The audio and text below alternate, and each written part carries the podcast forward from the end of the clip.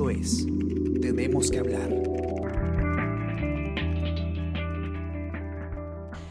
Hola a todos, ¿cómo están? Yo soy Paola Villar y hoy me acompaña justamente eh, Jorge Fallen, él es periodista de la sección nacional. ¿Cómo estás, Jorge? ¿Cómo estás, Paola? Buenos días a ti y a todas las personas que nos escuchan. Gracias por acompañarnos hoy. Y bueno, justamente hoy tenemos que hablar sobre un tema súper importante eh, del que escribe hoy día Jorge y que además tiene que ver eh, con, con, con, el COVID, ¿no? Es, es una, la enfermedad, como sabemos, ha estado subiendo, los casos han estado subiendo últimamente y sin duda alguna estos días, estas fechas que son tan claves como Año Nuevo, que está ya unos días, o Navidad, que ya ha pasado, van a ser determinantes. Pero en este momento hay un tema muy importante que es el uso de las camas de de las unidades de cuidados intensivos, que según el informe de Jorge se está acercando al tope.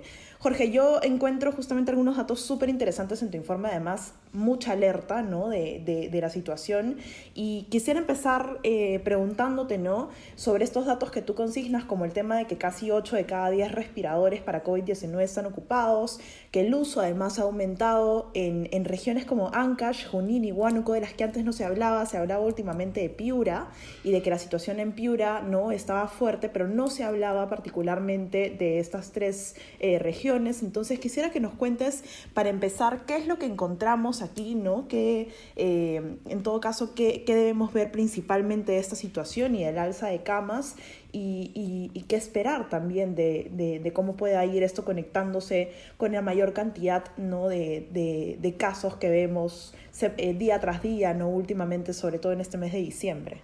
Bien, este, para empezar, eh, podría decir que el incremento en el uso de camas UCI, de la demanda para pacientes de COVID, que es lo que monitorea eh, la, base de datos de su salud, ha venido en constante incremento desde inicios de diciembre, ¿no?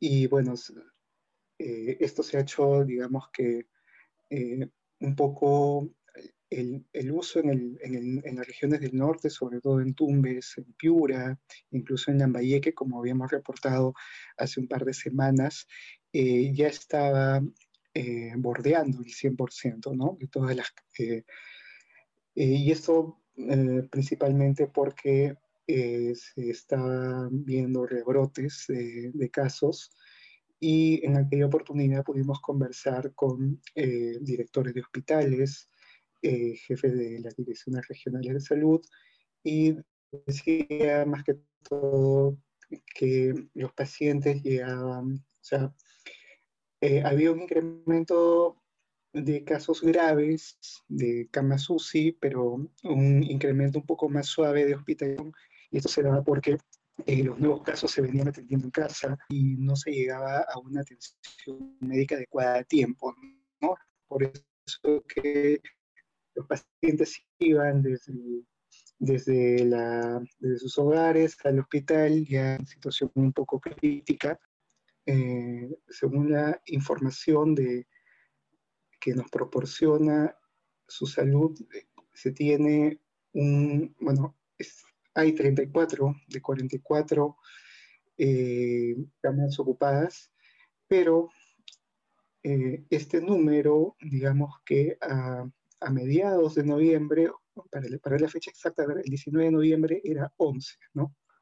hubo, ha habido un incremento fuerte en, todo, sobre todo a partir de diciembre. En Huánuco, por ejemplo, eh, estamos cerrando la cifra del 28,39, pero ah, el 12 de noviembre era de 13, o sea, ubicado un poco más de un mes y lo mismo sucede en Junín, ¿no? Esto podría ser, este, bueno, es una, una, una, una voz de alarma. Eh, los casos y las camas de hospitalización no han venido tan, en, un incremento tan marcado como las camas UCI, ¿no? Se puede hablar tanto a nivel departamental como a nivel general. Claro. Ahora, Ahí, Jorge, sí, sí me gustaría consultarte esto puntualmente, ¿no? Si bien estamos hablando ahorita del tema de las, de las camas UCI total en ciertas regiones, sí veo que en el total de ocupabilidad, ¿no? A nivel nacional, igual la cifra preocupa, ¿no? Porque si bien ahorita estamos viendo ciertas regiones puntuales, tenemos 1.486 camas en total, de las cuales ocupadas están 1.176. O sea, es, es una cifra que veíamos que estaba bajando entre septiembre, octubre, noviembre y que diciembre claramente ha estado subiendo y cogiendo un pico que nuevamente podría ponernos un poco en, en, una situación difícil, ¿no? ¿Qué dicen también ahí eh, los expertos o con quienes has hablado de, de, esa situación que si bien es de alerta, también es una situación en la que imagino eh, las autoridades de salud están prevenidas para ver qué más se puede hacer para ahora sí prevenir una situación que, que pueda realmente generar problemas, ¿no?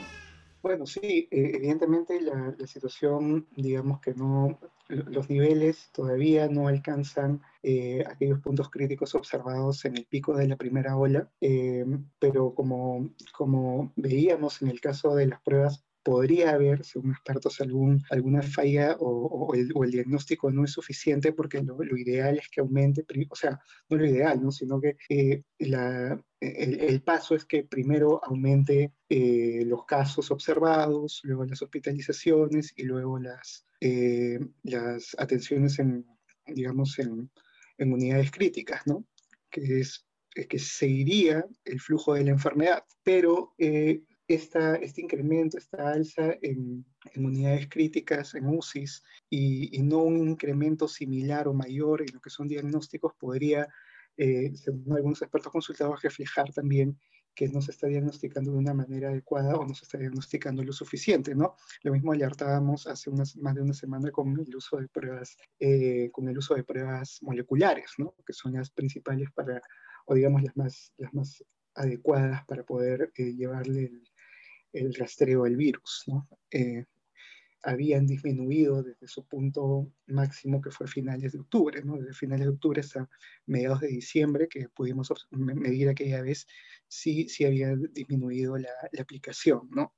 Y esa podría ser una, una explicación, que no se está diagnosticando lo suficiente.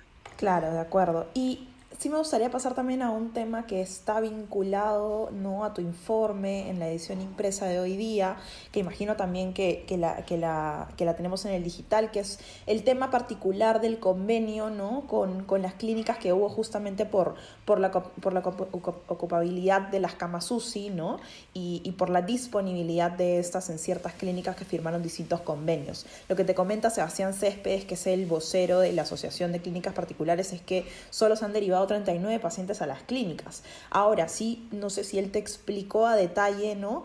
¿Por qué? Y, finalmente si este es un tema más de que de pronto la gestión ¿no? entre Estado y privado no está funcionando o no hay tanta necesidad. Yo entendería que la necesidad en verdad sí está ahí, pero no sé si de pronto hay, hay, hay alguna, algo que esté fallando que, no estemos viendo, ¿no? Para, empezar, bueno, eh, hemos podido medir, medir que mm, si es que comparamos con la oferta total, eh, digamos que los organismos públicos tienen una mayor participación en, la oferta de camas UCI, ¿no? Está primero es salud, que tiene cerca de un 42% del total de respiradores para casos graves de UCI que se está ofreciendo actualmente. Luego siguen los gobiernos regionales, eh, con cerca del 23, de ahí el MINSA, con cerca de 21, y por último el, sector privado, ¿no? que son el de clínicas eh, particulares, que asciende a cerca de 11% ¿no? de toda la oferta total que se está dando. Eh, nosotros le preguntábamos al vocero por que, que, se había visto una disminución en los meses más fuertes de la pandemia, entre julio y agosto, hubo 300 camas, fue el punto máximo que ofreció el sector privado y ahora está en 150, ¿no? Y me decía que es básicamente por lo que en el sector público explicaba la ministra, que era el, digamos, eh, que estas camas se habían utilizado o estaban siendo utilizadas por otras eh, para atender a pacientes de otras enfermedades y también porque pues, eh, los casos estuvieron disminuyendo en los últimos meses. ¿no? Ahora, respecto al convenio, eh, nos, nos, explicaba que ha habido, o sea, cerca del 75% de, de, digamos, de las clínicas que habían suscrito eh, el acuerdo con el Estado no habían, eh, no habían recibido pacientes, ¿no? Y explicaba más que todo que era por, eh, digamos, trámites burocráticos, ¿no? también había, o sea, digamos, hubo problemas al momento de llegar a esta, a la cancelación de, de los servicios, ¿no? Eh, si bien el CIS había cancelado todos sus servicios, eh, en, el tema de, de salud eh, se debía aproximadamente 1.800.000, ¿no? la explicación detrás de esto podría ser, bueno, que incluso para cancelar, comentaba el especialista que el mismo sistema lo atribuía o había pagado por debajo de la cifra flat que se les estaba ofreciendo, eh, digamos, por eh, problemas en, el sistema de registro o en la página, o en la página web para poder inscribir una, transferencia. ¿no? O sea, esto eran más como situaciones, digamos, de un poco más burocráticas, si se quiere, o de, o de trámite. Sí, y anteriormente, bueno, eh, en, el, en otros informes del diario se explicaba que había un, proceso o, problemas en, el mismo registro de camas de, clínicas. Claro, porque de hecho además, y imagino que eso es un tema aparte, pero sí lo menciona en la entrevista ¿no? que, tú, que tú le haces al señor Céspedes que tiene que ver con eh, el pago por estos pacientes, que finalmente este es un tema no menor, ¿no? Y, ahí menciona que, Salud tiene una deuda ahorita de 1,8 millones, ¿no? Que imagino que esta cifra, este, no, sé si es, no sé si han tenido contacto con Salud, pero imagino que hay también alguna forma de, asegurar estos pagos, porque finalmente en esta situación de emergencia, ¿no? Entiendo que, también tiene que haber una situación de seguridad para estas entidades. Sí, bueno, eh, me estaba comentando esto, pero eh, que al final de todo ellos tenían que, iban a permanecer dentro del convenio, es más, ya se había, con, con este nuevo gobierno, explicaba que el comando, las reuniones del comando COVID eh, se habían reiniciado y estaban participando, ¿no? Y bueno, de todas formas garantizaban eh, la, atención y las, las, derivaciones, ¿no? Que no han sido muchas, pero sí es que llega a incrementarse en en las próximas semanas, eh, digamos que desde el punto de vista de las clínicas sí habría una, una capacidad eh, suficiente por el momento para absorberla.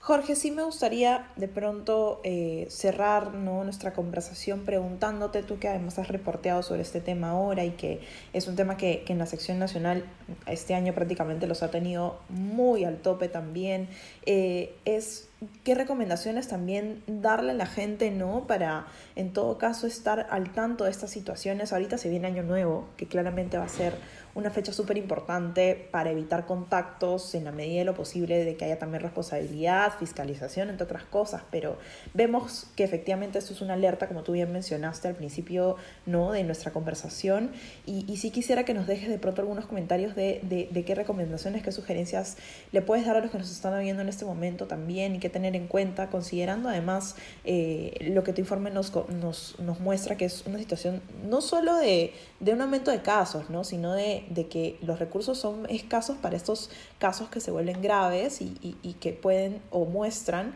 que siguen escalando, ¿no? Bueno, eh, podríamos, o sea, yo creo que lo que hemos estado, por lo que hemos estado monitoreando en meses anteriores, eh, los puntos más críticos eh, en la atención de la enfermedad o los momentos más, más, más críticos, más apremiantes se dieron entre finales de mayo o empezaron a darse entre finales de mayo e inicios de junio, ¿no? Cuando ya eh, la atención se desbordó de tal manera que la gente hacía cola en, en los establecimientos que mm, vendían oxígeno, ¿no?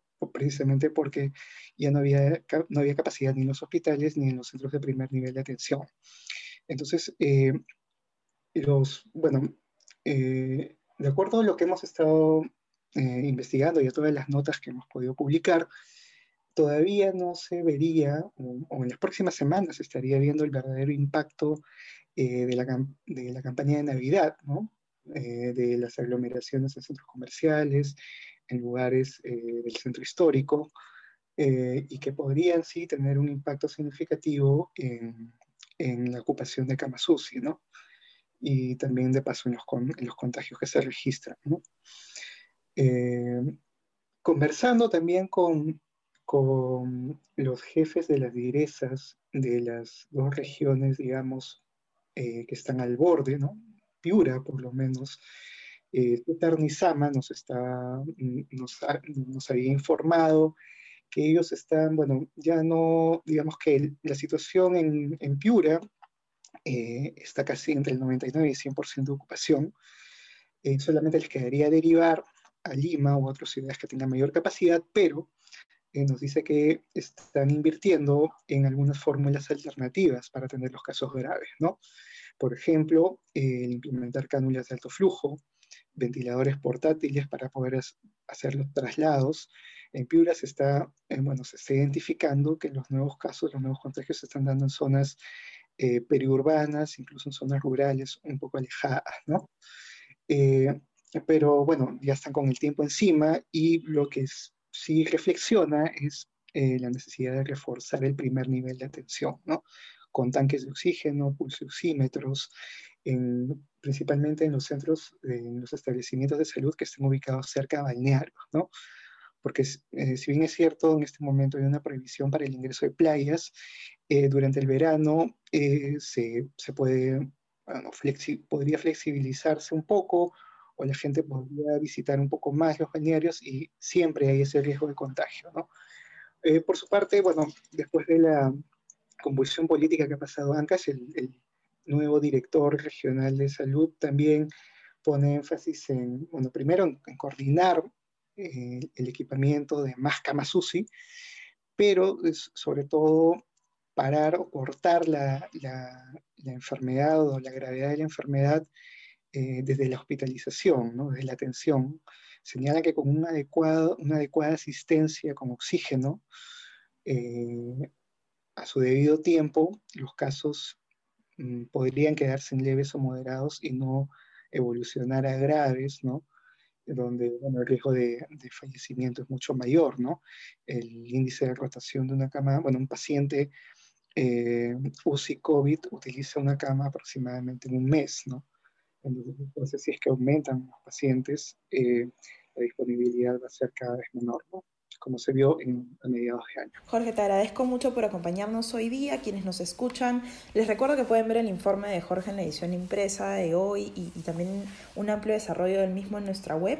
Eh, y además van a poder estar informados de todos los temas importantes en estos momentos, de la coyuntura sanitaria que cada vez está poniendo más, digamos, en el foco por la situación del, aumento de casos y de lo mismo que cuenta hoy en su informe Jorge, y de coyuntura política también tan cercano a, al tema de las elecciones generales, entre otros entre otros temas. Recuerden que pueden seguirnos a través de Spotify, Apple Podcasts, de SoundCloud, de Spreaker para estar pendientes de este contenido y de otros podcasts y también pueden ingresar a nuestra web para que puedan estar enterados de todo lo demás que está pasando también en coyuntura económica, en, en mundo, entre otros temas. Y si les interesa recibir lo mejor de nuestro contenido, pueden suscribirse a nuestro WhatsApp, El Comercio Te Informa. Muchas gracias Jorge por acompañarnos hoy día y seguramente nos encontraremos nuevamente para abordar estos temas. Te agradezco. Chao. Esto fue Tenemos que hablar. Esto fue El Comercio Podcast.